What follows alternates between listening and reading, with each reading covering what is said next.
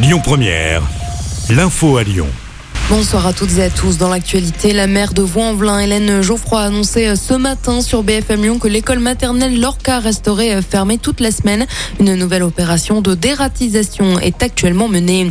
Un nouveau mouvement de grève sur le réseau des cars du Rhône. Aujourd'hui, des perturbations prévues toute cette journée. Les grévistes alertent toujours sur la pénurie de chauffeurs qui provoque une surcharge de travail. Clément Beaune, le ministre délégué chargé des transports, était en visite à Lyon aujourd'hui. Il a lancé la première instance des concertations sur les mobilités et le transport dans le sud-est lyonnais. Lors de ce déplacement dans le Rhône, le ministre a visité Renault Trucks. L'entreprise a présenté notamment ses solutions de camions à faible émission. Sylvie Retailleau, ministre de l'Enseignement supérieur et de la Recherche, était également en visite à Lyon cet après-midi. Un déplacement consacré à la stratégie d'accélération santé numérique de France 2030.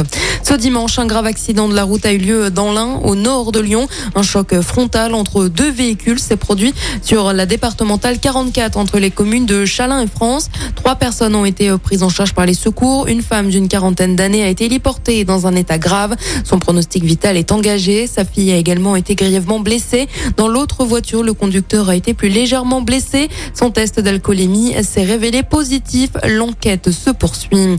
Dans l'actualité également, la réforme de l'assurance chômage présentée aujourd'hui par le gouvernement et plus précisément par le ministre du Travail Olivier Dussopt. Une réforme après plusieurs phases de concertation avec les partenaires sociaux.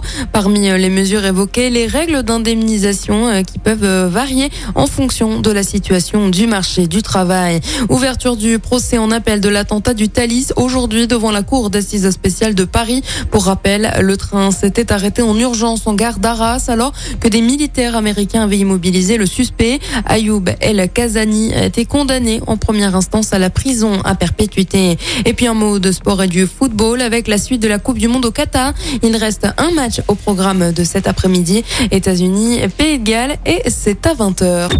Écoutez votre radio Lyon Première en direct sur l'application Lyon Première, lyonpremière.fr et bien sûr à Lyon sur 90.2 FM et en DAB+.